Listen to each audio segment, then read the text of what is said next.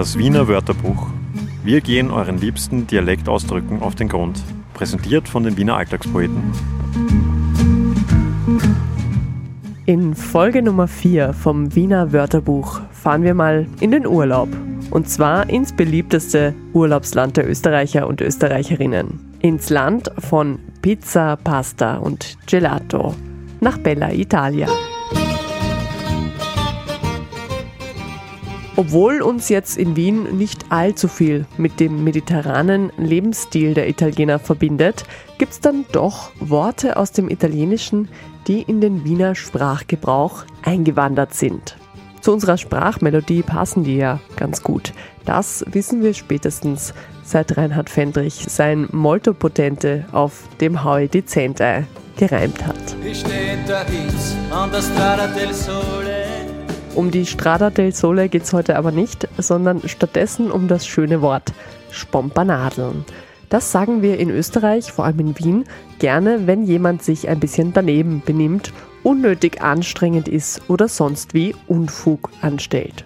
Und diese Spompanadeln, die es übrigens nur im Plural gibt, kommen eben aus dem Italienischen.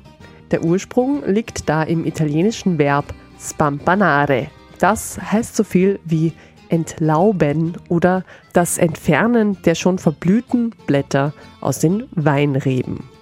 Aber nicht nur das. In einer alten italienischen Dialektform kann spampanare auch prahlen oder aufschneiden bedeuten. Die Verbindung zwischen den beiden Bedeutungen vermutet man in einer alten Tradition zur Weinlese, bei der direkt im Weingarten festliche Aufführungen stattgefunden haben sollen. Und so ist es eigentlich ganz einfach.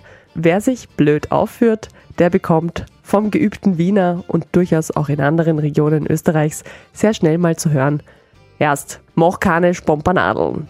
Damit machen wir jetzt hier auch keine weiteren mehr und ich verweise nur noch auf die nächste Folge vom Wiener Wörterbuch. Da ist dann nämlich der Strizi dran.